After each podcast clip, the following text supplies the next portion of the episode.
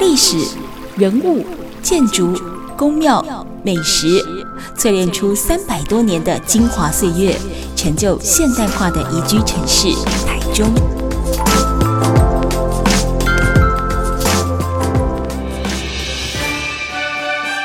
走进台中故事馆，处处有惊喜，句句有故事。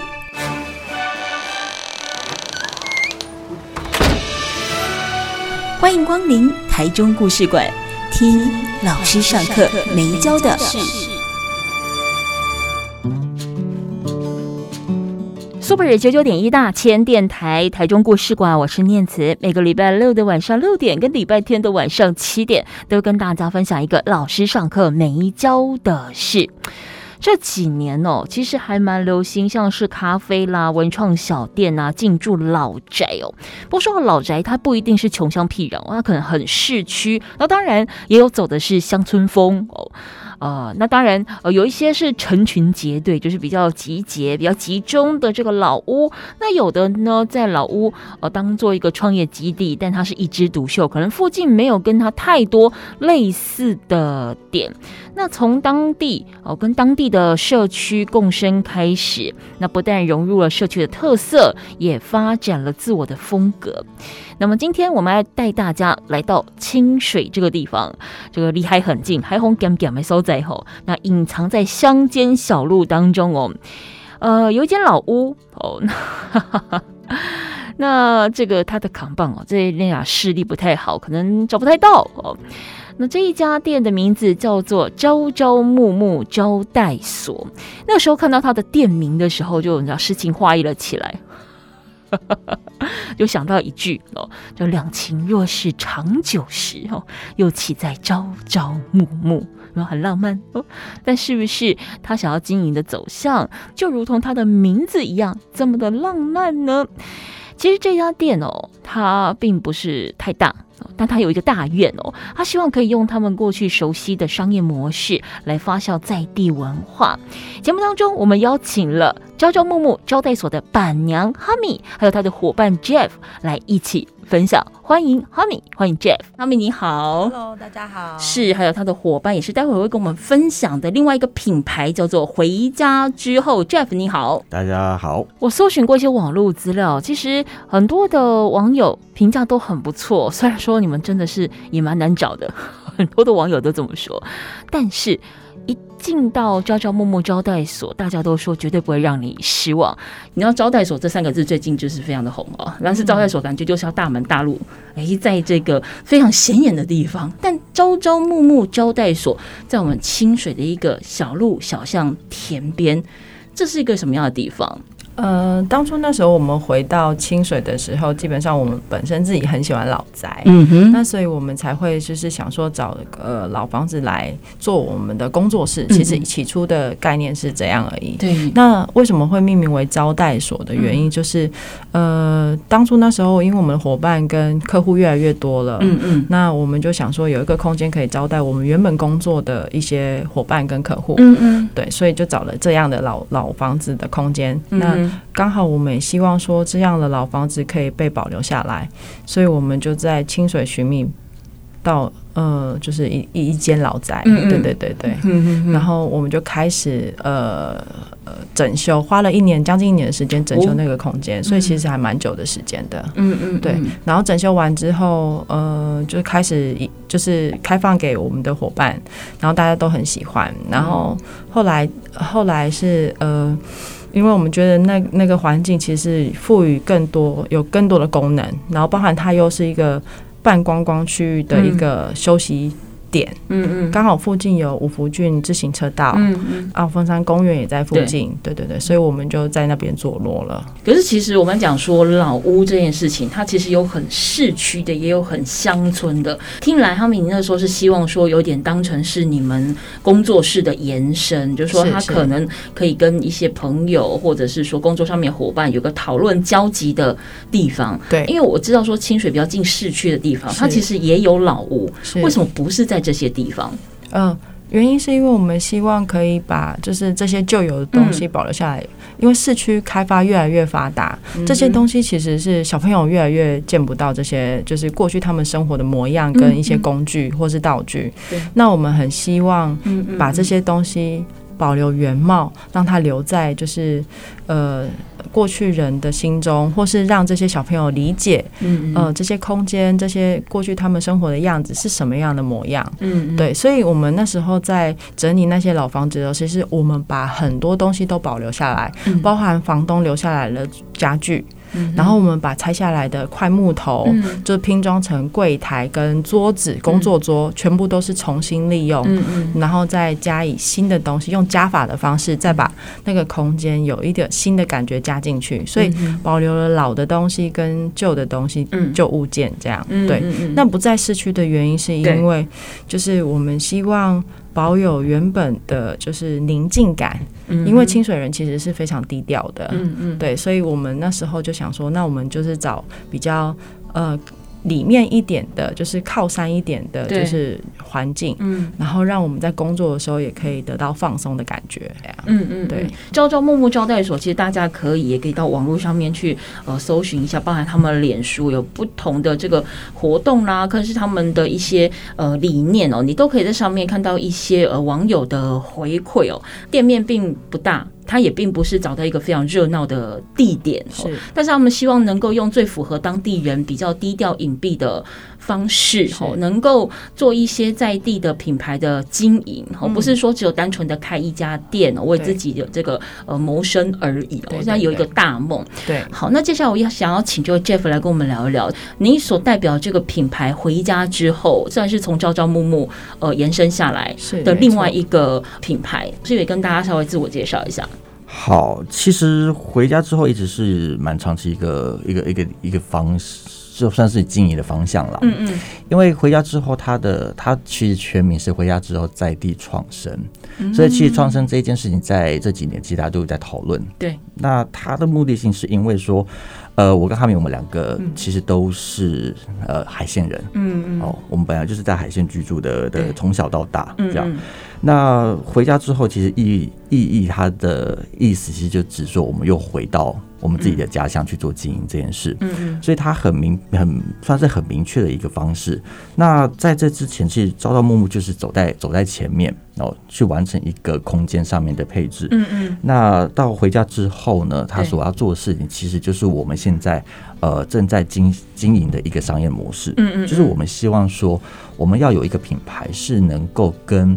呃这些在地。的品牌去做去做一个串接，嗯嗯，那这个串接其实比较像是一个实验场，对，哦，我们会称称它为实验场，因为这个实验场它等于是呃把一个把一个品牌或一个合作关系从零到一，嗯，哦。因为其实最难的都是零到一而已，对，所以我们一直不断在做零到一的这个动作，嗯嗯，所以会看到我们其实在这个过程里面做了蛮多，都是 都是像这样子的这样子的开发，嗯，所以我们不管是说呃有像呃朝朝朝暮暮开下去之后，其实蛮多就是一些在地的小农等等会来会来寻求我们的一些帮助，嗯嗯，那我们其实看到他们的状况，对，就知道说他们其实就是像我刚刚讲的，他们也是准备要从一个。虽然说我们可能讲叫做转型，嗯嗯，但事实上他们在呃我们的所所认知的一些领域里头，其实他们是完全没有经验，嗯，没错。所以就是所谓我们从零到一的这样的一个状态，所以我们就决定说用一个这样子一个牌子呢，来处理像这样子的东西，嗯，因为毕竟从零到一，对。这个试验的过程里面，其实大家都会。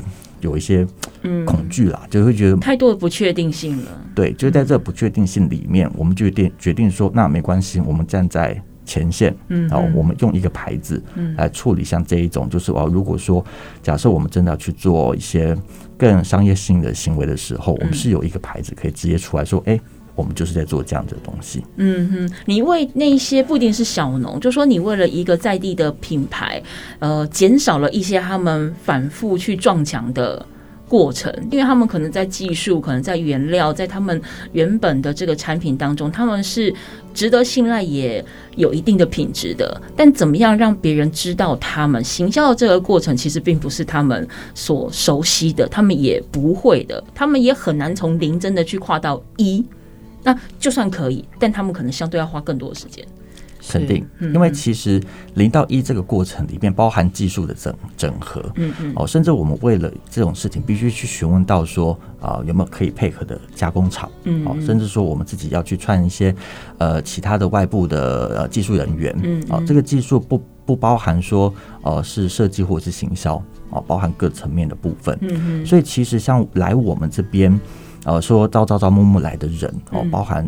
其实不是只有这些小农等等啦，也包含说加工厂的老板，好，或者是说其他各产业的人，嗯，其实都有来过这边，然后提出他们的一些专业跟需求。嗯，那就是因为这些人聚集到这里来之后，我们才觉发觉说，哎，这个的需求其实都是存在，嗯，而且这些人其实都离不远，嗯，对，其实都是离这个地方其实非常非常近的地方。他们缺少了一个统合的机会。对，其实是这样子，没错。嗯嗯嗯，如何从单兵作战变成到一个打团体战的状况？他们缺少了一个转化的，缺少了一个人告诉他们说，很多人跟你一样。对，那不然我们一起来做吧。对，哦，就是你永远不会就是自己一个人埋头苦干。好，我们今天节目现场呢，访问到的是朝朝暮暮招待所的板娘 Hami，还有呢他的伙伴 Jeff，那同时呢经营了另外一个品牌叫做回家之后。待会下个阶段回来，我们继续聊。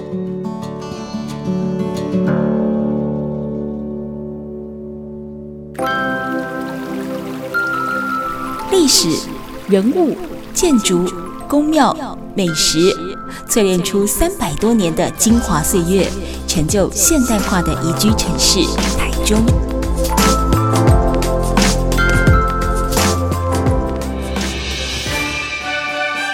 走进台中故事馆，处处有惊喜，句句有故事。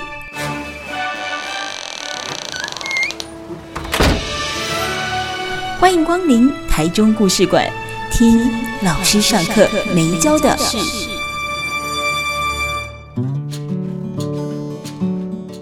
台中故事馆，我是念慈。那么在今天哦，因为接下去就要过年了嘛哦，那么在这个礼拜过年前夕呢，我们为大家安排了就是来自于清水的小店哦。你说它是小店，的确也是，因为腹地不大，但是它有一个大梦，希望呢可以用自己熟悉的商业模式来发酵在地文化。这是朝朝暮暮招待所。如果说今天听了他们的故事，哎，你也觉得还蛮有兴趣的话，可以到脸书上面哦，IG 上面去。搜寻，那他们其实平常也有营业，不过在呃年假期间哦，他们是呃一路休，休到初三、初四开始跟大家碰面哦。好，那么节目当中访问的就是朝朝暮暮的板娘 Hami，还有他的伙伴 Jeff，那么经营的另外一个品牌，这个是回家之后哦。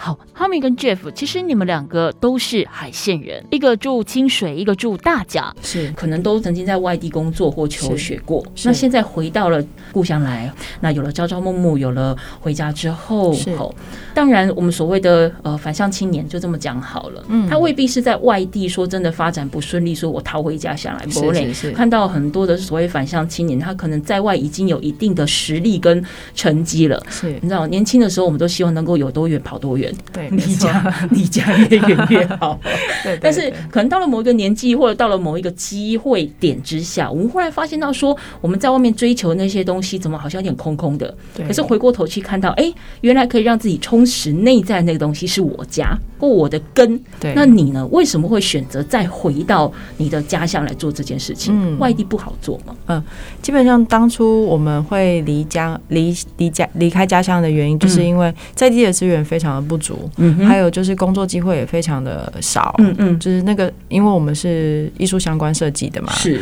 那可能在家乡就没有这样这类的工作，所以我们就选择到外地生活跟工作。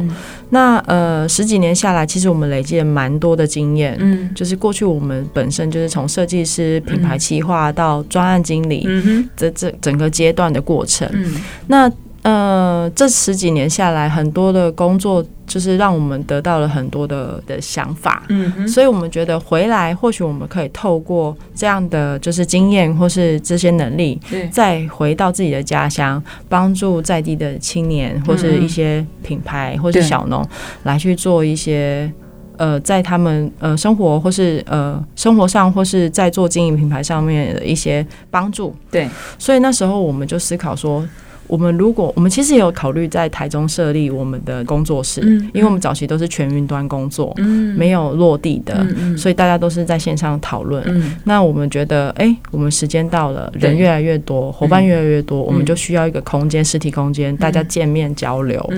那所以我们考虑完之后，决定还是回到自己的家乡，然后找一个老房子，嗯，然后我们可以得到更多，就是重新把这些我们过去想要建构的一些理想，嗯。然后实际的实践它，嗯嗯，所以我们回来之后，其实。呃，帮助了很多在地的年轻人，包含就是我那个空间开放之后，就有很多邻近的，就是爸爸妈妈，先来喝了咖啡，跟我们聊完之后，对，刚刚你北拜，对，然后就带着他的小孩，对，然后来跟我们咨询，哦，说哦，如果我的小孩要走什么样的路，可不可以？就是艺术相关的，嗯，那还有就是一些小农或是在地品牌，他们遇到在品牌上经营的一些问题，那我们也会协同的，就是帮他找出答案，嗯。嗯，然后还有就是，嗯、呃，我们也跟当地的呃，就是大学静宜大学一起合作，嗯、帮他们协助设计专案。完之后，我们也帮了呃里面的就是大学生协助创业跟就是资源整合这一块。嗯、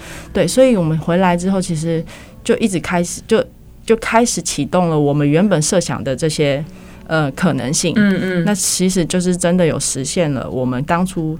那时候想做的事情，嗯，就是把我们的能力带回家乡，然后再把这些呃能力展开之后，让更多人可以跟我们一起创造未来更多的可能。嗯，对对对，嗯嗯。所以 Jeff，你也是一样的状况嘛？就是说，你跟哈米的合作是从之前在外地就开始，还是因为回到这里来之后？我们其实断断续续都有合作了，哦、因为其实。因为第一，我们是高中同学，对，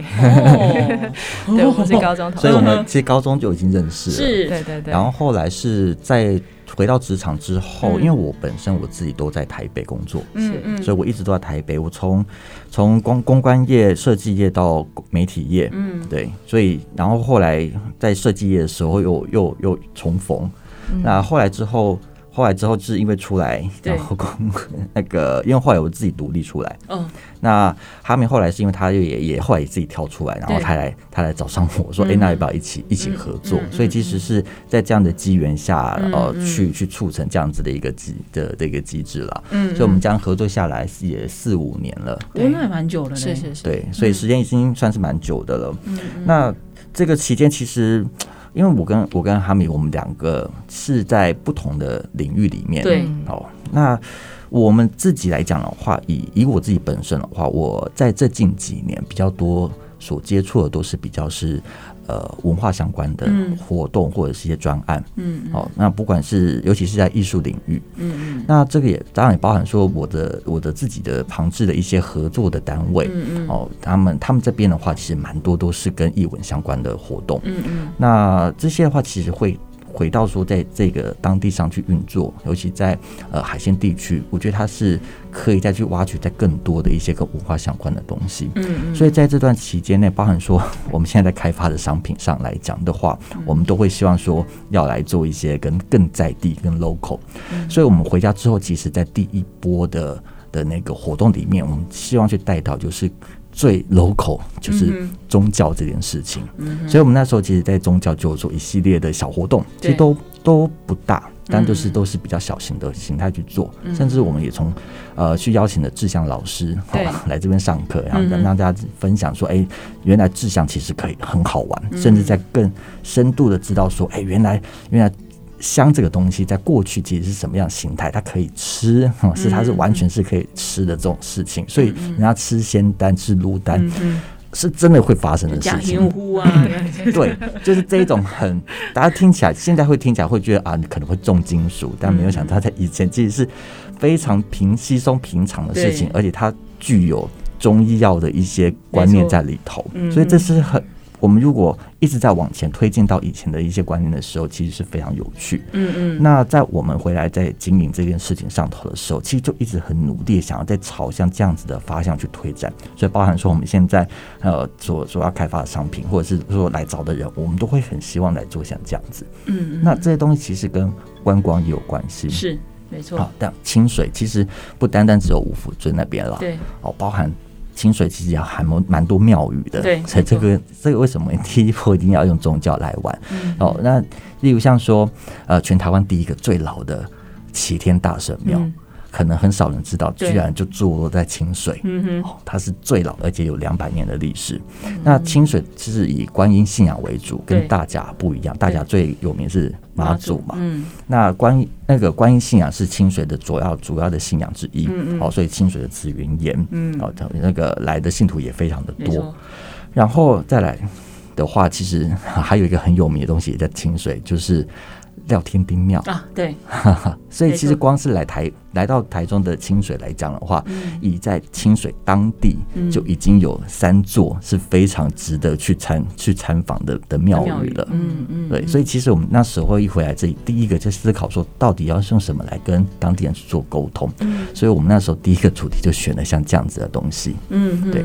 从宗教入手，或者从在地文化入手，坦白讲，对于很多在地的耆老或长辈们来说，海线那个地方，因为长期的包含有些资源或呃很多的外部的力量没有办法非常均匀又完整的进去的状况之下，其实某种程度我也观察到说，可能在地的长辈们，也就是说啊，差不多的西安内啊，跟那两个位往外走，哦他们也习惯了他们留在家乡。那当你们要再进去的时候，你们也是年轻人，是你们是怀抱什么样的心情进去？而当地的长辈或耆老们看到你们愿意做这些事情，他们的回馈又是什么？怎么跟他们在观念上面去做结合？嗯嗯呃，一开始其实我们回去的话，其实有拜访在地的一些就是呃品牌或是一些店家，嗯哼，我们是先收集一些资料之后，呃，发现了就是。他们其实过去也都是呃出出出外工作的小孩，然后又回来自己的家乡，然后当然有在地的小朋友。那其实呃，就像我刚回去的时候，也是遇到一些困难，像爸爸妈妈就觉得说：“哦，你怎么会回来这里？就是鸟不生蛋的地方，要创业这件事情。”那呃，我相信。未就是未来是网络的时代，一直都是，是一直都是走这样的状态。嗯、所以，我们过去在外地的工作的经验已经告诉我们一些答案，所以我们也希望把这些新的东西带回来这个家乡。嗯，那那这些呃老一辈的当。刚开始其实没办法想象这个空间或是这个环境可以变成怎么样，嗯嗯、所以我们必须要变成是一个先驱。是我们先做了这件事情之后，他才能知道说他可能会长成什么样。对对对对，嗯、所以我们我很印象非常深刻。刚开放的时候，就是的确很多邻居来到我们的空间，嗯、然后看到这个空间老房子被改成。呃，有新的感觉，也有旧的感觉被保留的时候，嗯嗯、他们非常的兴奋，而且非常的开心，嗯、然后也吸引到很多彰化来的一些，就是家里有老房子的，嗯、也想要改造的，就来跟我们寻求就是改造的方式或是方法。那我们就也非常乐意分享，因为我们很期待说，在台湾这些老文化的东西都可以被保留下来，让大家。就是很就是很轻松的去接触这样的就是老物件，或是实际的在那个环境里面去体验这样过去他们的生活的模样。嗯，所以我们我们自己做完了这件事情之后，呃。反而就是让他们看见了这样的呃新的新的改变之后，他们接受度突然打开了。嗯哼，那他们也会找老朋友来一起到那个空间喝咖啡。嗯，对。然后包含就是临近有一个赵家古厝，在五福军还有一个赵家古厝，嗯、是是国家级的，就是老房子嘛。嗯嗯、那呃里面有就是呃。呃，后辈他们也想要改造。那一开始他爸爸妈妈也还，我们都还没有回到老家的时候，他在提议跟爸爸妈妈讲说想要改造的时候，其实是不被接受的。对。可是我们改造完之后，嗯，他把这些资讯分享给爸爸妈妈，爸爸妈妈说：“哦，好啊，可以。”就是必须要有一个人先做了这件事情，才能让未来的人知道，或是过去就是过去的老人才知道说：“哦，原来这件事情，嗯，是可以被发生的。”嗯，对对对对对。要让老屋重生，或者是让一个旧的传统再有新的面貌，它其实是会有面临到很多的挑战。因为传统它可能不只是呃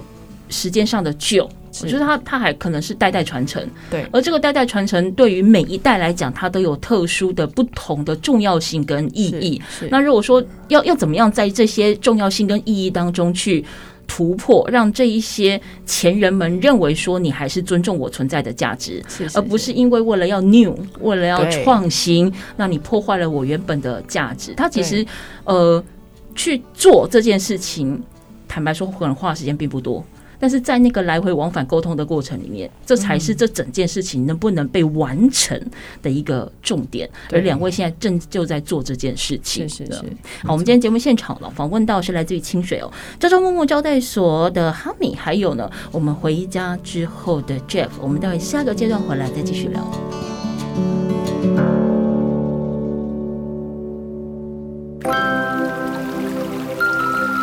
历史、人物、建筑、宫庙、美食，淬炼出三百多年的精华岁月，成就现代化的宜居城市台中。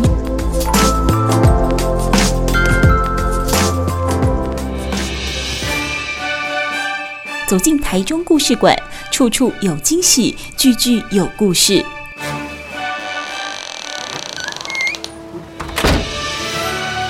欢迎光临台中故事馆，听老师上课没教的事。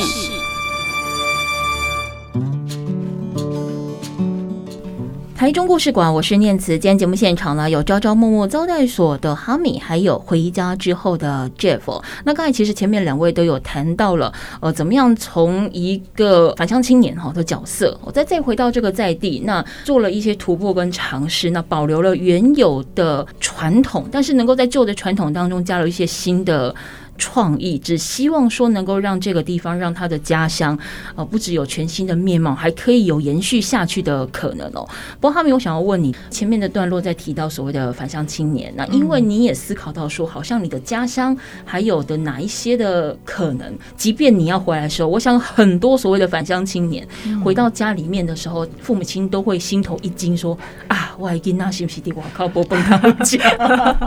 对，没错。或者说你是在外面怎么了？我会想到要回家，尤其是在说，如果你原生的家庭是在比较偏乡哈，或者说城乡差距的地方，那我想说，长辈跟父母一定是会担心的。对对。可是我觉得我们讲过来好了，在商言商，嗯，反向青年，你终究是要创业，你终究是要有一口饭吃。是。你在出去又回来的时候，你感受到的清水这个地方，感受到你的家乡这个地方，它有什么样的质变？就是当然，我有一股信念，我想要让我家乡更好。但如果他没有办法，真的可以萌生什么样的机会的话，也是很辛苦的。是，而且到最后还是可能会归零。是，呃，一开始其实我回来的时候有发现，跟过去的我离乡的状况其实没有什么太大的改变。哦、因为清水其实是一个非常慢步调，而且每个清水人的个性都非常低调跟隐藏。嗯嗯，在我回去之前，其实我就耳闻，就是很多。呃，伙伴或是在地人，或是亲戚朋友，就会告诉我说：“哦，呃，我们清水开了哪一家店，然后什么样的店，然后他们就会很兴奋的跟我分享。”对，那那时候其实我没有想过，说我其实会回家，呃，弄一个工作室，然后后来就开放了一个招待所，这样完全没有想过。回来之后跟这些人呃人交流，大部分呃都是在地的小朋友开店开的店，然后可能都有咖啡厅啊，或是工作室啊。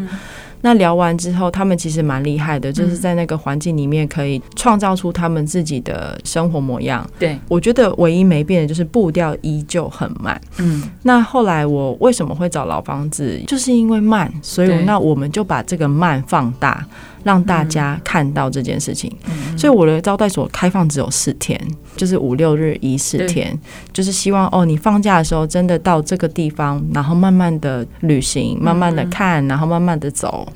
开放之后，我们也跟地方的一些年轻人连接，然后发现说哦，大家其实都喜欢这样的感觉，包含他们的生活模式也一直都没有被改变。所以我们就觉得，那我们就应该把这样的特色。就是放大，嗯嗯，就是希望引导来的人慢慢的欣赏清水的美，不不需要急，嗯，对，所以反而说过去它本身原本的慢，对，它其实到现在还是慢，可是慢并没有比较好，因为在城市大家都过得很快，嗯，那我们是不是可以把这个慢再拉出来，告诉大家说，其实你可以到这个区域来，可以享受你原本希望的慢步调的生活的感觉，嗯，那你就可以回到这个环境里面。所以其实过去清水还是慢，现在还是慢，包含在地的在地的一些老人家也说，哦，我们这里开发很慢，嗯，对，商业行为很少。嗯，对对对，他们已经非常习惯这样的慢，所以很多来到清水的人也也也发现这个点，就是外地的，就是旅客。嗯，所以我那个空间其实还蛮多外地旅客来的。嗯，对他们就喜欢清水这样的感觉，就是很。很安静，很平静，很祥和，然后很慢步调的生活感。嗯，对对对，真的有一种回家之后的感觉，就是在外面厮杀的，对对对，外面战场 king 哐 king 哐，对对。然后回到家之后，可能大门一锁，就是很很纯然的属于自己，或者是自己跟家人共享的一个呃空间。对，Jeff，我想问一下，像刚才前面的段落，你有提到，当你回到了这个呃海线，回到了家乡之后，你思考说，像清水这个地方，其实因为它有很密集，哦，算是密集的一个宗教文化可发展的地方。你一开始是走这样子的一个一个路线，去希望说能够从大家最熟悉的方式去彰显清水这个地方的文化。那你会怎么样跟一个不熟悉清水，或者是呃刚刚到清水的人去介绍这个地方？如果用你觉得它的特色很大的特色之一，宗教文化这件事情。像去介绍这个东西，其实需要一些时间去酝酿。嗯嗯。那我必须要重申一件小小小小小小的事情，就是其实哈梅是清水人，嗯好，我是大甲人，嗯好，我们有一点就是大甲清水连线的方式，嗯嗯。所以其实在，在在这一件事情上头的话，其实我们是两边。在我的工作上，我们其实原本有希望说是啊，呃，这边就是清水代表，我这边叫大甲代表。嗯嗯。但其实我们这两边其实都有，都各自都有去彼此去串接，说两边的一些。文史的的内容，那其实我我不必必须老实说，就是对于一些文史的这个东西量比较沉重，嗯，相较下比较沉重，我们要怎么样去让它变得在更轻松的方式去去传递传递出去？这个东西其实蛮多地方的人都有做到，我我不认为说我们的做法是是新的，我们也都还在跟呃很多的前辈在在讨教中，像在台北的时候，我们不会会常去就是例如像大道城。对，好，那包含说我现在合作的伙伴本本身就是大道城那边的陈家人后代，哦，所以在那边的话，我们就有就跟他有有很多的交流。对，那以我现在目前在在执行的另外一个南部的团队，对，哦，在六队也是客委会在去年度很重大的案子，嗯嗯，好，那我们在我们刚好要去执行他今年这个三百年的庆典的最最关键的压轴，叫做。六堆庄头剧场，嗯嗯，那这个的策展，其实我们跟策展跟呃计划的主持人，我们在这个过程里面，其实呃去我也是从他们身上去学习，因为他们本身自己就是六堆人，嗯嗯，那他们也是呃算是返乡青年，好，那从他们其实就在就从他们身上去阅读，说我们要怎么样去跟在地的耆老去沟通，嗯，怎么样？然后第二方面是怎么样让外地的人进到这里来之后。然后我们俗称叫做六堆化，就是他们去认识在地的一些文化如何。嗯、我们甚至那时候总共会有，到时候在今年的四月，嗯就会有九个剧团跟九个在地的文化体验团，对在现场去做展演。嗯，我觉得这是呃今年度还蛮蛮蛮盛大的一个案子啦。就是在这一些东西，包括我刚刚讲的这些，都是。在地一些返返乡的人，然后他们去创建的一些活动，嗯嗯，好，那他这些都是都从以前非常小的一些活动开始进行而来的，包含落山风艺术季这件事情，嗯嗯，好。那时候他们会有一些南谣的歌曲，但、嗯、但是哦，那一年那一年刚好我也很很幸运，是我刚好去那边短剧了一个月，就碰巧遇到，嗯、对，其实也是蛮有趣的机遇了。嗯、那后来其实这个这一连串的一些事情，就让我们在发想说，我们要做回家之后，是这件事情其实都是一个 酝酿跟发酵。嗯，那我们提到宗教，我们能够在。这么多的东西里面，包含说食食衣住行娱乐，去提出宗教这件事情，算是一个我们长时间讨论下来的一个结论。嗯嗯。那我们刚才其实还漏掉讲的，其实我们例如像。那个在清水最有名的地方其实是高美湿地，嗯嗯、哦，那高美湿地其实又是一个特殊的信仰圈，是。哦，那边其实是王爷信仰，嗯、那边有一个文心宫，所以其实光是这样子，其实在在这个地方就有非常多的东西可以去聊。嗯。嗯、那在我们目前的现阶段，老实说，我们还没有完整去把它弄出一个非常非常能够有有跟大家去去讲述的一个东西，因为。历史底蕴哦，它是需要时间去酝酿，嗯，包含说我们要去做内化的动作，嗯，所以我们现在其实现阶段是在做内化的的的这个阶段，嗯，那所谓内化就是我刚刚在提到那个六队的案子，其实也是这样。其实六队这个案子之所以能够成，就是庄头剧场这件事能够成，其实它中间已经酝酿了将近快三年的时间。那如果不知道的人可能就不知道，因为我是从头参与，哦，所以就非常清楚这个历程。计划主持人其实他本身自己是六队人，他也是返乡之后呢，就跟呃召集了一票呃他们的在地的一些老人家，然后想想透过他们的以前的记忆，哦，跟他们的一些能力，去让在地的这些年轻人知道说，原来以前这里的这里是有一些古老的智慧。哦，是可以让大家传承下去，否则它很快就会消失了。嗯，所以它第一个步骤其实是先串起这种青老生那个 像是银发世代的人跟年轻的世代的人，先去做第一步的串接，先把这些东西先保留下来。嗯，所以他先先做了这个动作之后，哦，被看见了，他被看见之后，才有接下来的这一个动作，就是那六对这个东西，他要怎么样被表现出来，让更多人被看见。所以。以他会以他自己的那个背景，因为他自己也是北艺的北艺的那个戏剧，哦，所以他就决定说，那我就用展演的形式，所以他协同的呃也是计划主持人去做了这样子的东西，好，所以才有。庄头剧场这样子的出来，我们每次在看这些前辈在做的事情的时候，我们就会很很常去思考，甚至说我们也不要讲的太遥远的地方，嗯，哦，在苗栗的仙海峰，其实我们也跟他们都有交流。那他们其实，在做在地，尤其他们在一开始的时候，其实是比较是呃以抗议。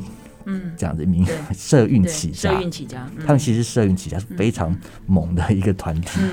他他那天到了，我们朝朝暮暮来，对，我们也是很意外。对，甚至说我们后来，呃，一些那个赖青松赖老师，他也突然间突然造访我们，我们也是很意外，就特地来看我们。其实我们现在蛮多前辈他们的一些一些案例，我们都。非常是很审慎在思考说，那他们其实都已经在前面做了一个范例了。对，那对于我们，我们接下来应该怎么做？嗯，那我们现在设定的宗教，是因为说，我们认为它跟海线人的生活其实最相是最相关的。对，好，无论说大甲清水等等，甚至我们现在也努力要往沙鹿那边那边去推进。对，所以我们都很尝试先把这些 data 都准备齐全，然后再去。找出说像在这些历史背景后的一些故事，嗯，这些很生硬的东西，老实说很生硬，嗯，我们都先把这些东西先做齐了，嗯，我们再来看说接下来下一步，嗯，因为像我们现在目前的话，其实是有公庙来找我们，哦，是希望说可以再往下发展，他愿意说我们提出方案，他那边是可以支援我们的，嗯嗯，那我们其实也很期待像这样子的一个合作的模式，嗯。包含说，我们现在的一个前辈是。那个也在台中这边，是老诺。哦，诺哥，无限记，对对，是，他就回到了台清水，清水，所以他也是清水人。他今天要办第二届。了，没错。所以他们第一届就有跟朝朝暮暮合作，嗯，所以我们在第二届的时候，其实也会看说啊，也许浮现记的部分还会有什么样子的内容合作。嗯，那我们其实，在因为我们跳出来，所以其实。在清水当地的一些资源，其实有纷纷都会来寻求我们。例如像说，呃，里面的展区，就像港区艺术中心啦，他们就会，我们就去再进一步去接洽，说那有没有机会来做一些更好的串联？对，所以对于我们来讲的话，我们现在就是把所有的呃资源一个一个清点。然后一个一个去盘点之后，然后是去去思考他要怎么样去把这些东西全部都整合在一起。嗯嗯。那我觉得透过我们现有的跟前辈们的资源，我觉得这会是一个我们现在正在。努力中的目标。嗯嗯嗯，好，我们今天节目现场呢，访问到的是朝朝暮暮招待所的哈米，还有回家之后，这个是从招待所延伸出来的品牌啊，他的经营者 Jeff 来跟我们聊一聊老宅老地方旧瓶装了新酒之后，其实更有味道。待会下个阶段回来聊。